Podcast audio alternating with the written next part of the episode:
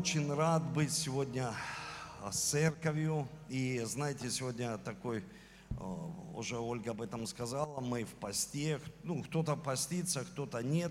Но дело в том, что ни в коем случае, чтобы мы не позволяли врагу, то есть сатане, чтобы сатана пришел с какой-то виной в нашу жизнь, и мы их, к примеру, как-то себя обвиняли, осуждали. И я думаю, что если человек э, имеет откровение о том, что мы берем пост. И я делился этим словом, что нитка должна быть скрученная втрое. Такая нитка не скоро порвется. Это милость, это молитва и пост. И честно, лично для меня пост был, ну, всегда я служил, постился, ну, как-то чем-то таким, знаете, вот, ну, чем-то закрытым для меня. Я не имел такого глубокого об этом откровения. И когда сегодня я размышляю больше о посте, молитве, это, конечно, уже какой-то другой уровень. Но хочу начать вот с чего. Я проповедь назвал так сегодня слово «Каждое поручение имеет начало». Каждое поручение имеет начало. Знаете, каждое направление в жизни имеет начало, поручение для нашей жизни.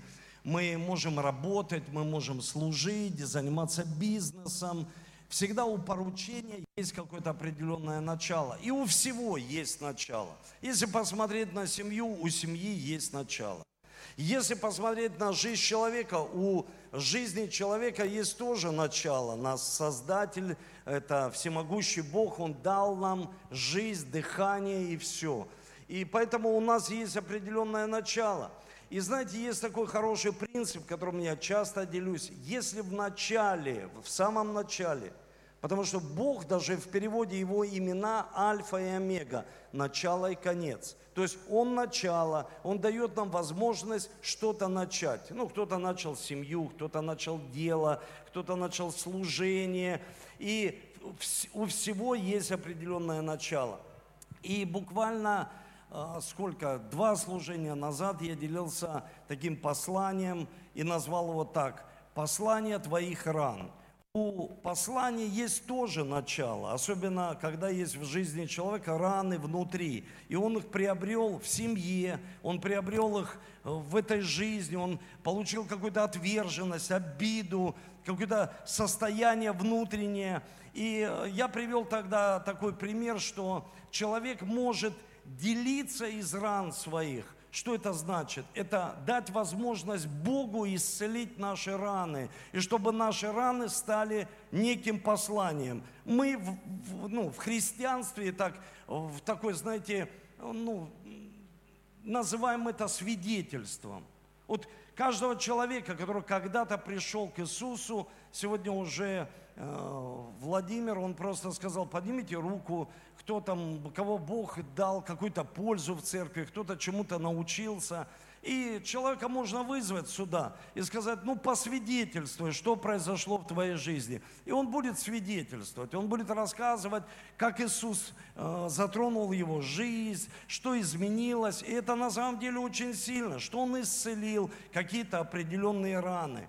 И очень важно не остаться в этом состоянии, потому что многие люди, они находятся в этих ранах даже и в христианстве. Будучи верующими людьми, они начинают себя жалеть, они начинают находиться в некой депрессии, в такой, знаете, пустоте. И потом ну, мы ищем выходов из жизни. Люди принимают разного рода а, лекарства, которые приводят еще человека к пагубной зависимости. И я видел, что люди, э, которые подсаживаются на антидепрессанты, они очень плохо себя чувствуют. На самом деле, если посмотреть, то в жизни каждого человека есть определенные этапы, есть определенные раны, которые мы можем приобретать по этой жизни. И самые большие раны, мы всегда говорим, что самая большая обида – это от тех, от близких твоих людей. Близкие – это семья, это друзья, друг подвел, что-то произошло в семье, когда у человека появились определенные раны внутри. И мир по-разному это называет, и по-разному говорит, что это некий опыт жизненный, когда человек имеет какой-то определенный опыт и уже не хочет обжигаться, э, ну, ну, к примеру, дружить с определенными людьми, вообще дружить. Он говорит, все, я обжегся, не хочу дружить, друзья все плохие. Или, к примеру, не хочу иметь семью, потому что я одиночка по жизни, все, я в семье ошибся. На самом деле мы должны понимать, когда мы приходим к Богу, Бог хочет изменить наши жизни, исцелить нас внутри. И я хотел бы посмотреть один отрывок из Священного Писания. Знаете, очень интересный. Это второе, первое Паралипоменон, вторая глава, 16 стих. И здесь говорится, сестры их и сестры перечисляются это кого сестры? Давида. Ну, все вы знаете, кто знает библейского Давида, который прославлял, писал псалмы, ну, знаете. И вот у него были сестры. Саруя, Виге, сыновья Саруи, Авеса, Иав, Азаил трое. Их было трое. Вот у нее было трое сыновей. И если посмотреть на жизнь Саруи, как ее вообще имя переводится? Ее имя переводится раны с детства или раненая с детства. То есть она была ранена с детства, и в Библии всегда давались имена событийно. То есть людям давали событийные имена. Видели, что Иаков лжец, обманщик. Как вы думаете, как назвали родители сына?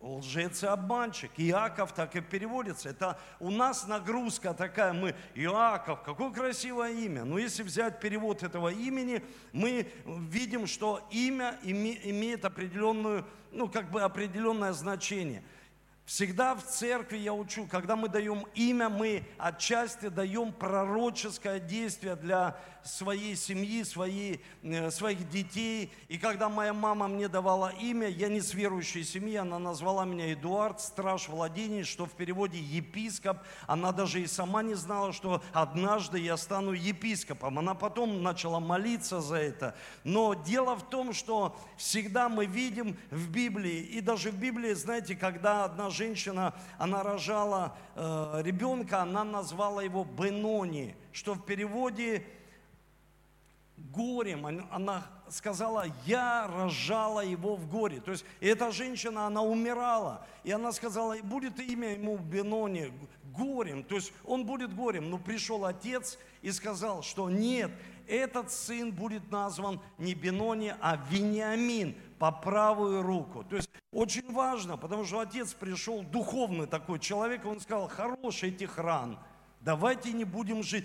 Да, есть какие-то проблемы, да, раны, но мы назовем его имя его будет Вениамин по правую руку. И он дал это имя. Он изменил судьбу этому человеку. И мы знаем, что из колена Вениамина произошел Спаситель. То есть он изменил. То есть мы изменяем сами судьбу, потому что мы верующие люди. И вот смотрите, здесь написано, что эти дети Саруи, в Библии говорится, что Авеса, Иав, кто такой был Иав? Иав это был полководец, это был военачальник у Давида. Это был серьезный человек.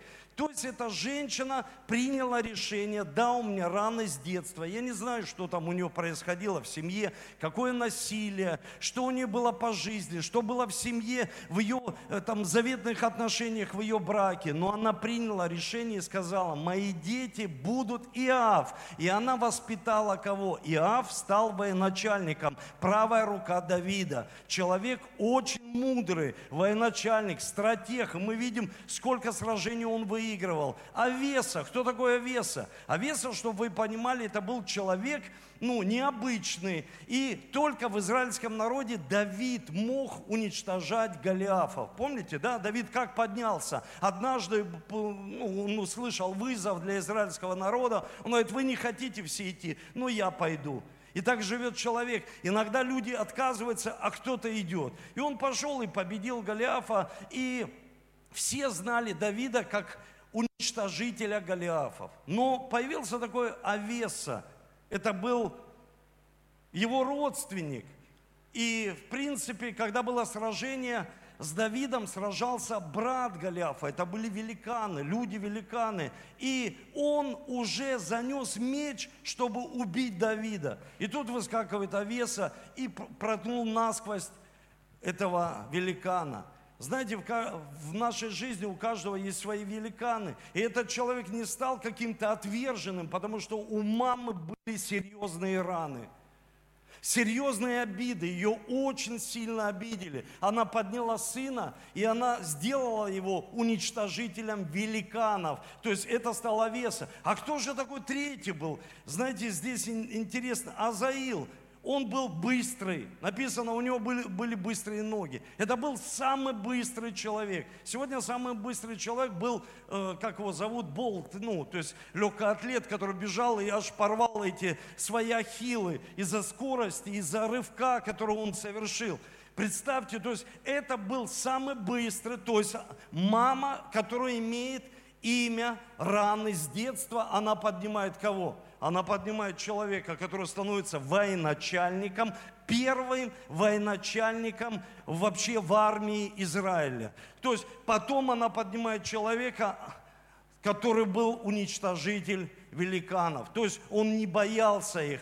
Все думали, что только Давид помазанник. А он сказал, нет, нет, нет, я смогу уничтожить нищету, болезнь. Я смогу прорваться в этой жизни.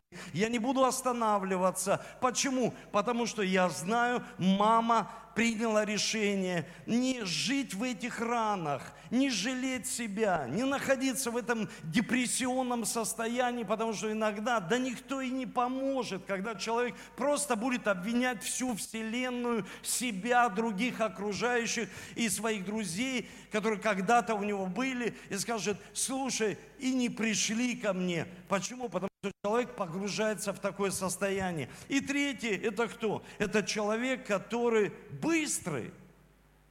Вы знаете, есть люди быстрые, а есть люди очень медленные. Я не говорю, что нужно быть быстрым или медленным на решение. Но нужно точно быть в жизни быстрым человеком, точно немедленным, потому что не, не знаете, не компенсировать жизнь. Иногда люди из-за своей там кризиса среднего возраста, который проходит, еще какие-то кризисы, их очень много, этих кризисов. Когда он проходит, что происходит? Он хочет компенсировать эту жизнь. Послушайте, не нужно компенсировать эту жизнь. Просто нужно быть быстрым человеком, хватким. И быть человеком, который подобно Овесу, Иову и Азаилу, которые смогли быть такими сыновьями у своей мамы.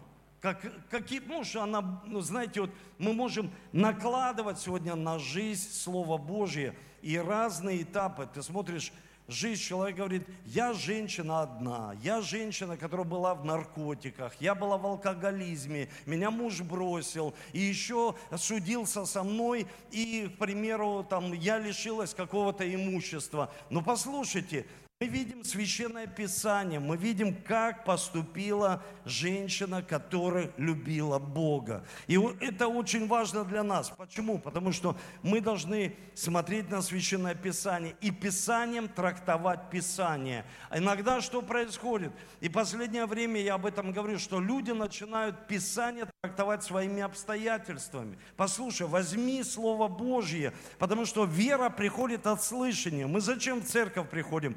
Сегодня уже Вова сказал об этом. Ну и для того, чтобы вера приходила. Вера приходит от слышания Слова Божьего. Она больше не придет. Вера ни от чего больше не придет. Только от Слова Божьего, когда я читаю Слово Божье. И Судьи, 9 глава, 54 стих. Здесь описывается человек, вот знаете, противоположный. Это человек, который воевал, это человек, который сражался с какими-то проблемами в жизни.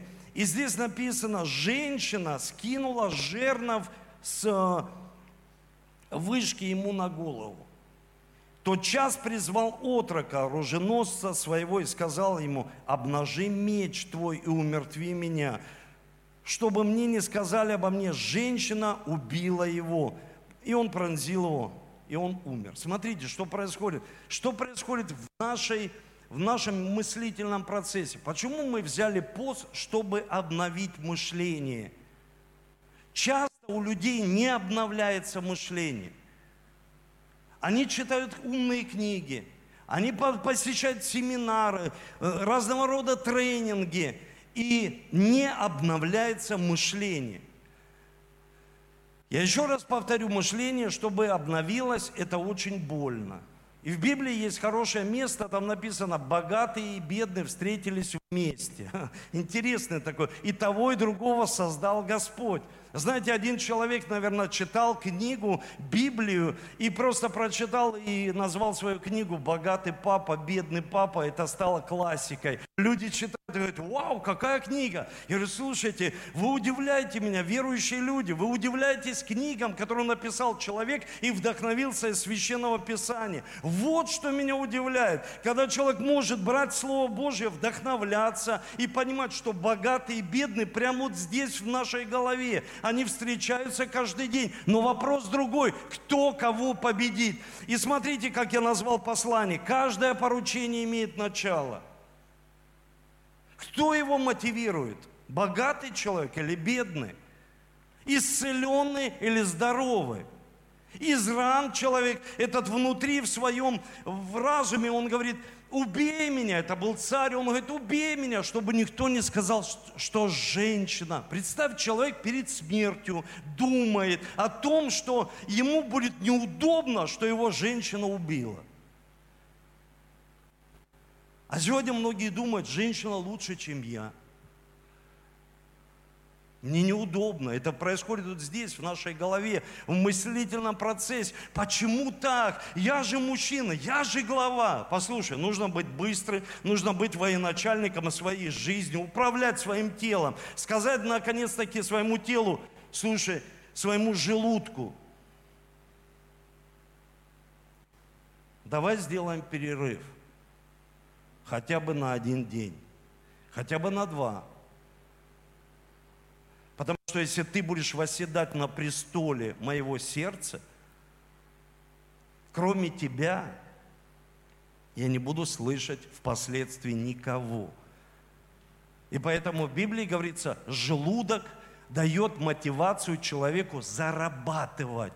Вы представляете? Желудок дает мотивацию, потому что мы сейчас ехали, и Оля, ну, мы общались с Ольгой, и она говорит, сколько время проходит за едой.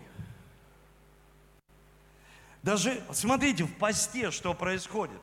Я сам, я братьям говорю, послушайте, интересный момент. Я думаю, как я буду выходить из поста.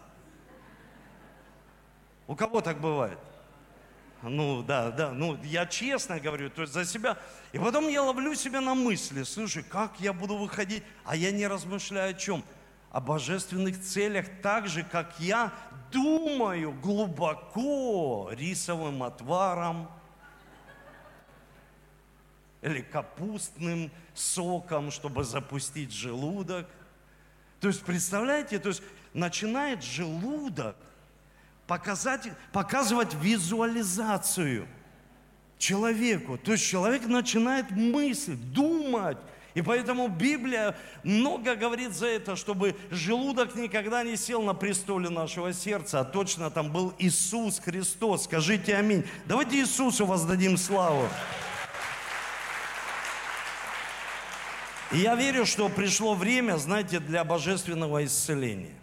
Аминь. Ну, то есть в Библии говорится, я уже неоднократно на нескольких служениях говорю одно и то же, и это божественное исцеление описывается в Матфея в 17 главе. Я не буду читать эту историю, просто здесь Иисус говорит своим ученикам, они говорят, почему мы не могли изгнать этого беса из этого пацана? Почему? Он говорит, сей род изгоняется постом и молитвой сей род. Послушайте, есть такие пристрастия в жизнях людей. И почему люди не переживают счастья в своей жизни? Потому что они вновь и вновь возвращаются к рабским греховным привычкам и никак не могут их победить. Не могут. Сигареты, алкоголь, наркотики. Не могут победить порнографию – Почему? Это как будто оковы, которые на жизни человека, и он скован, или одиночество, или ту же отверженность, эти раны, когда человек ну я бы рад служить из этих ран, чтобы свидетельство пришло. Я вам скажу ответ. Иисус сказал, сей род, эти оковы падут только тогда, когда человек поймет – Исайя 58, 6, 7. Вот пост, который я избрал. Разреши оковы неправды. Развяжи узы ерма. Есть узы, есть такое ермо, человек не может развязать. Есть такое ермо, человек должен всем. И везде, и в каждом городе. Послушайте, и он не может развязать. Есть рабская привычка греха, и человек, он говорит, я не могу, чтобы я уже не пробовал. Какие программы? Я не о программах сейчас. Я тебе говорю об Иисусе Христе. И что сказал Иисус? Он сказал простые вещи. «Сей род изгоняется постом и молитвой. Развяжи узы ерма, угнетенных отпусти на свободу». Есть люди так угнетенные, так раздражительные, так эмоциональные, что они не могут победить. Они говорят, я не могу, просто не могу. Гнев изливается из моих уст, просто льется это из моих уст. В Библии говорится, таков ли пост? Я скажу вам, братья и сестры, если для человека пост ничто, значит он для Бога тоже ничто. Потому что если пост это диета, я скидываю в весе. Я весил 98, и буквально за 6 дней я сразу просто все на мне всегда висит, ушли 6 килограмм. Но это не диета. Это мое смирение перед Богом. Это я понимаю, что может сделать сей род. Может победить такие оковы. Послушайте, в наших семьях, в нашей жизни, в исцелении, потому что иногда мы не можем долгое время что-то приобретать от Бога. Мы молимся, мы проявляем милость. Люди даже говорят, пастор, ну я служу. Сей род изгоняется постом и молитвой. И смотрите, что нужно знать нам, верующим людям? Нам нужно знать, конечно, волю Божью для своей жизни. Кто хочет знать волю Божью? Слушайте, я хочу знать. Я хочу знать волю Божью, потому что воля Божья, это, знаете, когда я вижу молодых людей, они знают волю Божью. Пастор, мы хотим объявить помолвку. Класс, круто. Ты точно уверен? Да, пастор, я уверен, что есть в этом воля Божья. Человек говорит, я знаю, где мне нужно жить. Я точно уверен, что это есть воля Божья. Я знаю, воля Божья. И мы можем ее знать. Послушайте, когда мы делаем определенный шаг в своей жизни. Какой? Смотрите, что говорит послание к римлянам, 12 глава чтобы мы стали чувствительны к Духу Святому, потому что когда человек теряет вот эту чувствительность, ну я не говорю за новообращенных людей, особенно зрелых людей во Христе Иисусе, когда человек теряет чувствительность, что происходит? Его жизнь становится пустой. Его послание становится пустым, потому что у каждого есть свое начало – если там нету Бога, если там есть просто амбиции, мое желание, просто я так думаю, и, и все тут, на самом деле тогда это все становится пустым. Все превращается в рутину, послушайте, церковь, христианская миссия, все превращается в рутину, религию, все становится обыденным, просто человек кидает некие такие, знаете, огрызки иногда Богу. Послушайте, Бог, Он не Бог, Он не мусорщик. Когда мы думаем, что мы можем просто, знаете, вот человек пришел там где-то, посидел и говорит, да, я в церкви.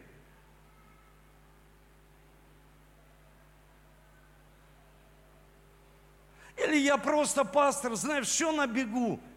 Бог владеет всем. Он творец нашей жизни. Он желает иметь общение с нами. И здесь говорится, и так умоляю, Павел пишет и говорит, умоляю, то есть я не просто прошу, умоляю, братья, милосердием Божьим, представьте тела ваши в жертву живую, святую, благогодную Богу для разумного служения вашего. И не сообразуйтесь с веком сим, но преобразуйтесь обновлением ума вашего, чтобы вам знать, что есть воля Божия, благая, угодная, совершенно. Смотрите, интересно очень. Я хочу прочитать это место. Прям очень хочу прочитать его в современном переводе. Поэтому умоляю вас, братья, ради милости Божией, принесите ваши тела. Это не просто самопожертвование, это пост чтобы узнать. Вот приходит время, когда человек младенец, вот Алиса, э, ребенок приходит и говорит, папа, я хочу это знать. Приходит, к примеру, человек чуть постарше, сын мой, я взял ответственность за них.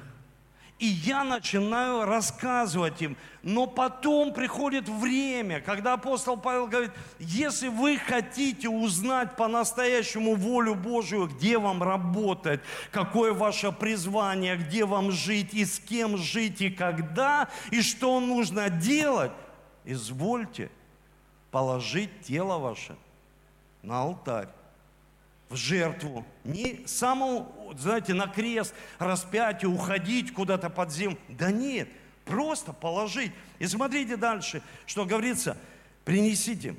Это и есть разумное, то есть он говорит, это и есть разумное служение.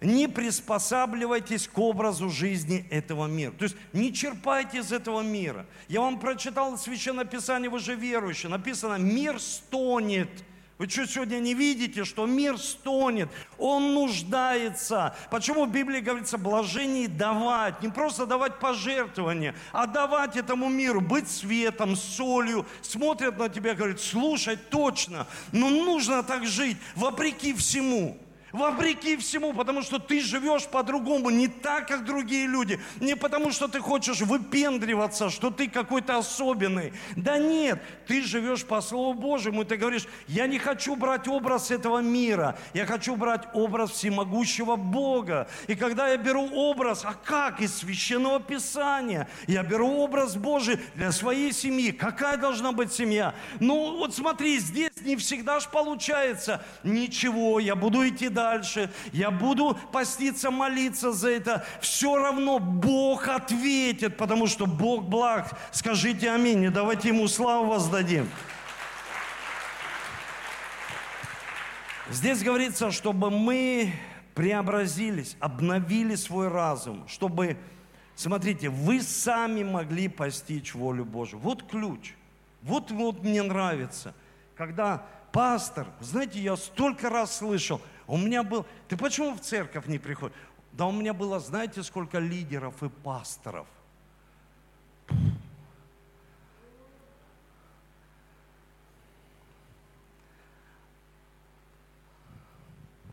А сколько у тебя было прикосновения Божьего к твоей жизни, что ты пережил Божье присутствие. И Библия говорит, вы сами смогли познать, сами смогли познать. В Библии говорится, проклят всякий уповающий на человека. А когда человек уповает на Бога, что происходит? Он знает, Бог мне поможет самому познать. В чем воля для меня? Потому что мы часто хотим спросить, Павел, а в чем моя воля? Пастор, а в чем воля? Есть ли воля э, в нашей жизни? Есть ли воля в нашей семье? Вот мы молодая пара. Значит, нужно что сделать? Взять пост. Молиться об этом и сказать, Бог, покажи мне волю Твою.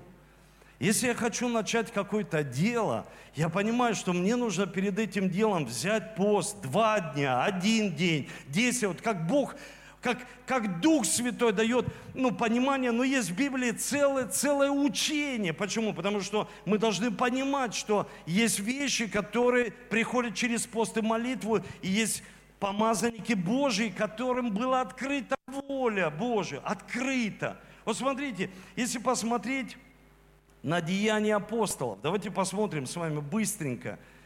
Посмотрим Деяния апостолов, 9 глава.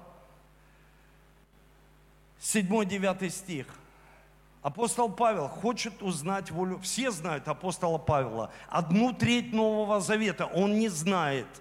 Он, у него багаж знаний, он знает пять книг наизусть. Пять книг Моисея. Он фарисей из фарисеев. Он, он, короче, крутой дядька и учился у ног Гамалиила. Закончил МГУ. То есть, но смотрите, что происходит. Люди же, шедшие с ним, стояли в оцепенении, слыша голос, а никого не видя. Савол встал с земли и открытыми глазами никого не видел. И повели его за руки и привели в Дамас. И три дня он что? Не видел, не ел и не пил. Пост, чтобы узнать волю Божию. Не ел, пить нужно больше.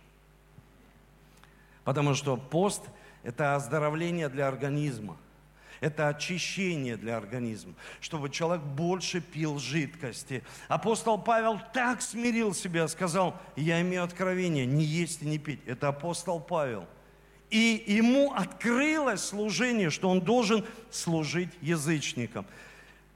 Петр, который молился, написано, был в выступлении несколько дней был в посте, ничего не ел, и ему блюдо, он видит видение, блюдо, появляется, ну, какие-то мерзкие твари там на этом блюде, он говорит, фу, ничего противного я не ел, а Бог говорит, закали и ешь,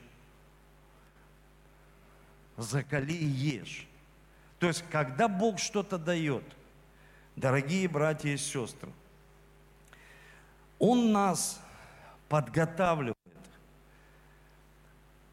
тому действию, которое мы сможем сделать. Но в Библии говорится, что никогда человек этого не сможет сделать, если он не позволит Богу изменить наши ветхие мехи. В Библии говорится, молодое вино не течет в мехи ветхие. Пропадет и то, и другое. То есть, если человек, вот я часто слышу, когда люди говорят, да мы всегда так делали, нужно оставить это. Потому что иногда Бог пришел к Петру и говорит, закали и ешь. Мы никогда этого не ели. А Бог говорит, закали и ешь. Ты должен пойти к нечистому народу.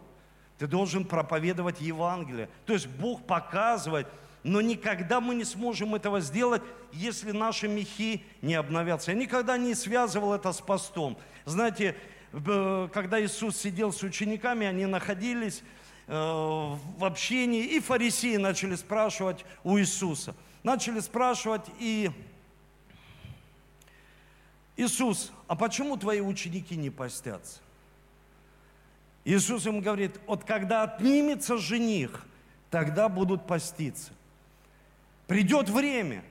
И потом он говорит, отнимется, вот когда мы доходим до какого-то этапа в своей жизни, раз человек столкнулся в экономике – и сдвинуть не может. В болезни, в здоровье своем, в, в, в, в каких-то сферах жизни, в семье. Ты хочешь двинуть, а ты не можешь. И он говорит, когда отнимется у них, тогда нужно взять пост, и там дальше идет в контексте новое вино вливается в мехи ветхие. Человек говорит, я, я лично сам, как пастор и епископ, я никогда не постился больше семи дней. Пять-семь дней. Но в этот раз я пощусь 10 дней. Почему? Потому что я не хочу делать то, что я делал. В Библии говорится, Даниил постился 21 день, и Бог такое открыл для него, дал ему величайшее откровение. Слушайте, вдохновение и откровение – это разные вещи. Когда ты выйдешь с этого места – ты пойдешь домой, и ты скажешь, Бог вдохновил меня. Но откровение и вдохновение – это разные вещи. Я привел пример, у меня здесь есть текст, когда Бог обращается через пророка к царю и говорит ему простые вещи. Бей стрелами по земле, ударить стрелами по земле. И тот взял и ударил три раза. И написано, возгне... ну, то есть разозлился пророк на этого царя и сказал, почему так мало? Если бы ты ударил больше, ты бы имел совершенную победу. Знаете, когда недавно я прочитал этот текст, я прямо увидел, что люди часто вдохновляются и делают это три раза, ну, два в год, что-то, молитва, милость, какое-то действие определенное в нашей жизни. Всего лишь два или три раза – но если человек имеет откровение, а откровение только можно получить через пост и молитву, глубочайшее откровение, когда человек имеет, это открылось. И он сказал, за то, что ты три раза, ты не будешь иметь совершенную победу. Сколько сегодня многие люди вдохновляются семьей, и их хватает на три года. Сколько вдохновляется служением, хватает на три недели – Сколько вдохновляются молитвой. О, все, там семинар или какое-то действие молитвы. Все, пастор, буду молиться. И потом все останавливается. Почему? Нет откровения. Нет откровения. Чтобы было откровение, нам нужно понимать простые вещи, что нам нужно пост и молитву. И знаете, я приводил пример и сказал, что буквально читал человек, который, все его, вы знаете, грек, великий человек, основатель медицины Гиппократ, он сказал, самое лучшее для человека очищение, изменение его духа, эмоций, души – это пост. Почему так? Потому что человек, медик, понимает, что, знаете, нам нужно давать своему организму что? Отдых. Просто отдохнуть своему желудку отдых, отдохнуть от этого мира. Вы заметили, когда человек молится, ему неинтересно, уже Ольга сказала об этом, смотреть сериалы, фильмы, как-то ну, не входит это, то есть не попадает это в человека, но попадает тогда, когда ты в посте, тебе хочется приближаться к Богу. И это есть близкие отношения. Тебе хочется послушать проповедь, подкасты, ты почитать Библию, какую-то книгу, познать, помолиться, прославить Его. Потому что, знаете, пост – это непрекращающаяся молитва. Это не просто отказ от чего-то, и потом человек смотрит на, на рекламу, и у него текут слюни. Он просто постоянно хочет пребывать в молитве. И если человек постоянно пребывает в молитве, Бог отвечает, Он же благ. Он же благой Бог, скажите аминь. Потому что Он нас готовит к некому помазанию. И я хочу вам сказать, что дьявол ненавидит пост. Вы скажете, при чем здесь дьявол и пост? Помните, когда Иисус идет в пустыне, сколько Иисус постился? Представляете, 40 дней. Мы 40, это невероятно. Ну, человек также мыслит, это невероятно. Мы вчера общались и говорили за определенную конфессию, где люди постятся просто 30 дней, потому что все постятся, и они постятся и соединяются в единстве. И кто-то говорит, ну, может, вечером там кто-то не постится. Разницы нет. Послушайте, когда люди соединяются – Иисус шел в пустыне, 40 дней постился, и дьявол ненавидит пост. Почему? Потому что когда он вышел из пустыни, он вышел в силе Духа, и начали происходить чудеса и знамения. Слушайте, я стал всем писать. Вот мы постимся 6 дней. Я написал, к примеру, братьям, епископам, и сказал, давайте свидетельство. Что происходит? Написал сегодня в группу в московскую, давайте свидетельство. Если что-то происходит, пишите. Потому что невозможно, чтобы мы постились и смиряли свои души, и ничего не происходило. И мне э, отвечает один из пасторов, это э, город Адлер, он говорит, пастор, у нас чудо. Мы же всегда проводим теплые вечер, ну, азбуку христианства, мы начинаем с 1 октября, азбуку христианства. Мы хотим постоянно приводить новых людей. Это будет азбука христианства здесь, в помещении церкви, мы будем проводить по воскресеньям. И вы можете сфокусироваться все, ну, чтобы церковь не потеряла цель. Какую? Постоянно приводить людей к Иисусу. Мир стонет – и жаждет, чтобы мы принесли свет и соль, и привели человека к Иисусу, и научили, чтобы он сам познал, что есть воля Божья. Научить его, чтобы он сам познавал, что есть воля Божья. И он мне сказал, ты знаешь, мы же проводим, да, и пришел человек просто в церковь и слушает наш вот звук и говорит, что у вас какой-то слабый звук. Сергей говорит, ну, ну такой звук у нас. Он говорит, я хочу вас благословить. И благословляет звуком их на миллион двести. Говорит, я хочу благословить церковь. Я вижу, какую работу вы ведете. Буквально, знаете, когда мы знаем волю Божью, один из пасторов мне сказал, пастор, помолись за меня, я иду на операцию. Мы все уже в посте, он идет на операцию, плановую, вены делать на ногах, какие-то вены вылезли. И врачи говорят, слава Богу, что ты пришел. Потому что у тебя такой тромб вот-вот бы оторвался, и неизвестно, как бы все закончилось. Недавно я общался с одним остеопатом, он мне сказал, мои шесть близких людей. Коронавирус сделал свое грязное дело, затрамбовал так сильно кровь человеку, чтобы просто отрываются эти тромбы. И планово, просто вот он пошел делать вены. Послушайте, а Бог показал ему какую-то определенную проблему. Сегодня мне написала одна сестра, она сказала, я борюсь с онкологией.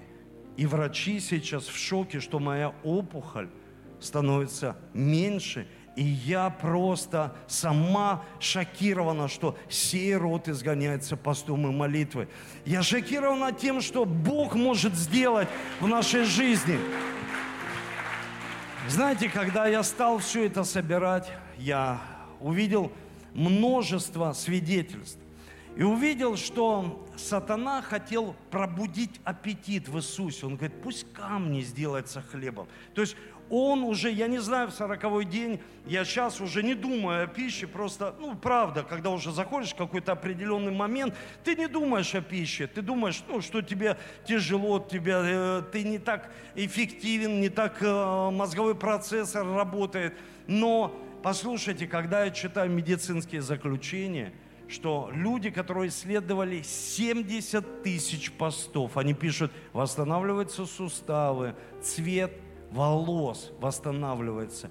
Просто почему? Знаете, вы скажете, ну, пастор, ну, ну, что там эти медики, мы же верующие. Смотрите, сколько постился Моисей? 40 дней. Написано, когда он уходил на гору, это был конец его уже жизни, зрение его не притупилось силы не истякли. Никто не умирает от поста, люди умирают от об, объедания. Вот это правда. Это, это на самом деле так. И он просто поднялся, и вот эти циклы, циклы, знаете, 40 дней, когда потоп пришел, Бог очищал, искупительную силу давал на всю землю. 40 дней, 40 дней у него были у, у Моисея в царском дворе, в пустыне. И потом, когда он выводил народ, он постился и получил 10 заповедей. И мы все с вами спрашиваю, какие заповеди? Не убей. Бог номер один, там нашей жизни. Не сделай себе кумир. Он получил откровение. Почему? Глубочайшее откровение. Когда мы говорим, ну это же Моисей. Я знаю многих людей, которые практикуют пост и молитву. Они очень хорошо выглядят. И я вижу в церквях столько чудес и знамений. Почему? Потому что Бог являет свою славу.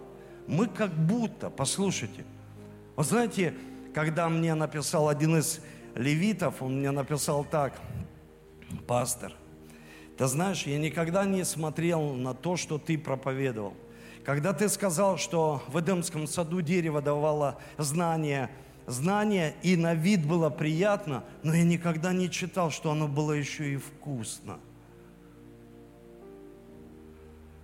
Потому что они объели себя. Если Бог сказал, не нужно этого делать, Адам и Ева, они ошиблись. Потому что это было связано с вожделением, с этим миром. Почему человек не может оторваться от мира, от образов? Потому что он никогда не может практиковать пост. Я хочу молиться за вас. Давайте поднимемся с вами. Чтобы мы могли иметь силу помазания, обновиться в помазании. И я хочу показать фотографию. Можно фотографию? Это Тимофей. Помните, я рассказывал, это Влад, он был Влад, он умирал. Его папа, э, извините, его, получается, дедушка, ну, молодой дедушка, потому что это был служитель прекрасный, который ушел в вечность от коронавируса. У него была проблема с легкими, потому что коронавирус бил по дыхательным путям, как будто демонический дух. Знаете, Бог написано, дал дыхание жизни человеку. Мы можем дых, дышать. Пневма, то есть на выдохе, то есть мы можем дыш, дышать, у нас есть жизнь.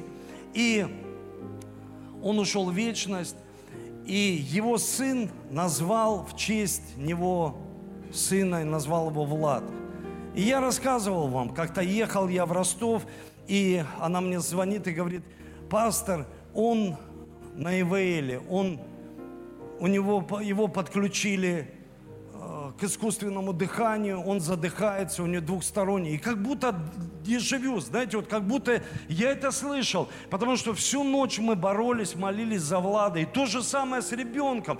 И я еду и думаю, как будто вот судьбу в него всю вложили, как будто вот, знаете, вот, ну, что-то происходит, ну, что-то неправильное происходит – мы должны находить волю Божью. Волю Божью. И я помню, ко мне позвонила еще одна сестра и сказала, ты что думаешь об этом? Я сказал, я честно думаю, что это неправильно. Срочно позвони и скажи, что чтобы она поменяла имя. И она мне перезвонила, я подъезжал к Камень-Шахтинску, где она живет, где она является служителем церкви. И она мне сказала, она плачет и говорит, ну как мне сказать сыну своему? Как мне сказать вот э, своей дочери, которая сейчас в больнице, в перинатальном центре? Я сказал, собери их всех в зуме и скажи, скажи со властью и силой, что мы должны поменять имя, поменять судьбу. И она перезвонила и сказала, Тимофей. И знаете, с того момента это стало отправной точкой божественного исцеления. Он задышал. Ему не могли подобрать антибиотики, он уже просто уходил. И я думал, уйдет вечность, но Бог думает по-другому. Послушайте, когда мы в посте, когда мы молимся и поклоняемся Ему, мы приближаемся. Я просил слезно свою маму, я смотрю сейчас, на нынешнее поколение. У меня не было таких игрушек, как сейчас, PlayStation, там такие крутые гаджеты. То есть ты смотришь и думаешь, я просил свою маму, я помню, мы приезжали в Кисловодске, я просил, мама, купи мне бинокль, я прошу тебя, вот этот полевой. Она говорит, он стоит сумасшедших денег. Сынок, я не могу тебе. Я мечтал об этом бинокле. Я мечтал что-то приблизить. Послушайте, это то же самое, как увеличительное стекло. Ты ставишь, ты же, ты, ты не делаешь это больше. Ты просто увеличил, чтобы разглядеть.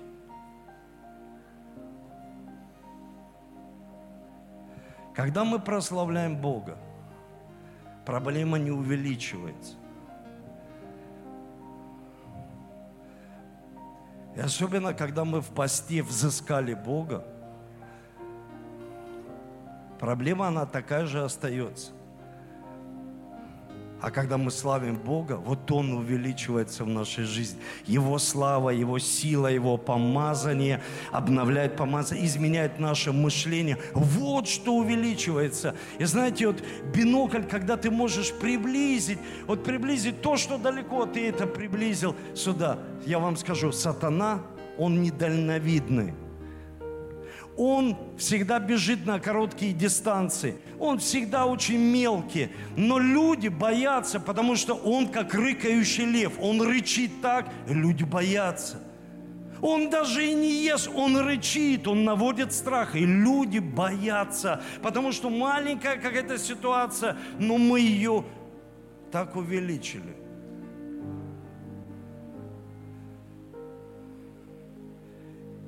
Я вернусь в начало. Каждое поручение имеет свое начало. Славить поручение имеет свое начало. Почему ты это делаешь? Почему ты веришь? Почему ты в церкви? Почему ты работаешь? Почему ты отец? У всего есть начало. Вот знаете, у сатаны имя отец лжи. Он отец лжи, он ее родил. И когда есть ложь, у каждого поручения, у ран есть тоже начало. Но Иисус может исцелить твои раны. Поднимите руки к небу.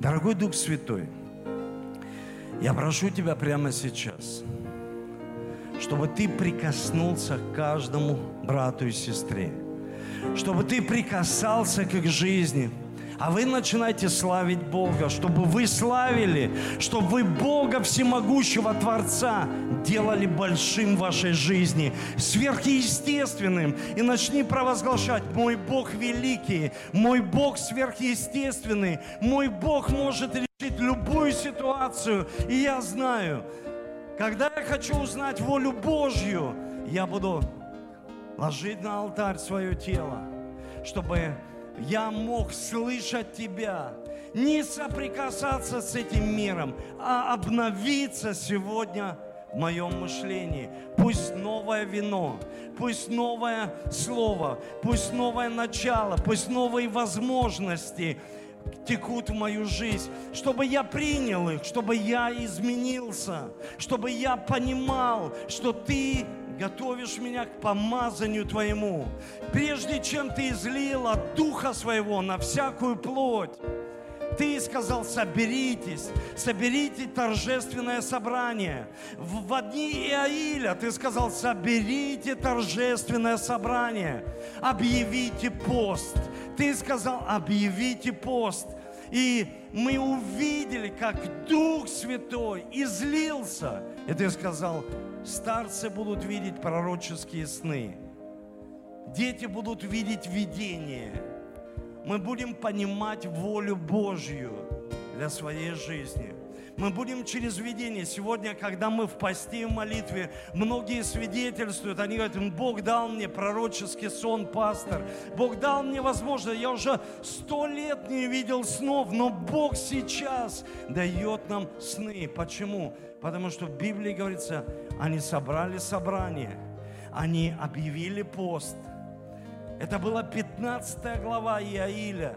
И в 28 главе он сказал, а теперь я изолью от Духа Своего, чтобы все познали, что я Бог. И через сны, через видение ты будешь понимать, то, что мир не понимает и не слышит. Ты будешь понимать, и сатана не может повлиять. Почему? Потому что написано, что нам не безызвестны его умыслы. Мы знаем, и Бог через сны, видения, через молитву и пост, через Слово Божье, через молитву и милостынь открывает нам. Открывает нам. Мы как будто получаем дар развлечения нам мы опережаем, мы видим, мы смотрим в этот бинокль духовный, мы видим то, что другие не видят. Почему? Он сказал, объявите пост, сделайте собрание, и я изолью. Мы хотим часто, чтобы Бог излил, но мы не можем свое тело положить. Дух Святой, мы хотим смириться перед Тобой чтобы Ты простил нас и исцелил эту землю. Мы благословляем Россию. Мы благословляем власти. Мы молимся Тебе, пусть Твоя защита будет на каждой семье, на нашей стране.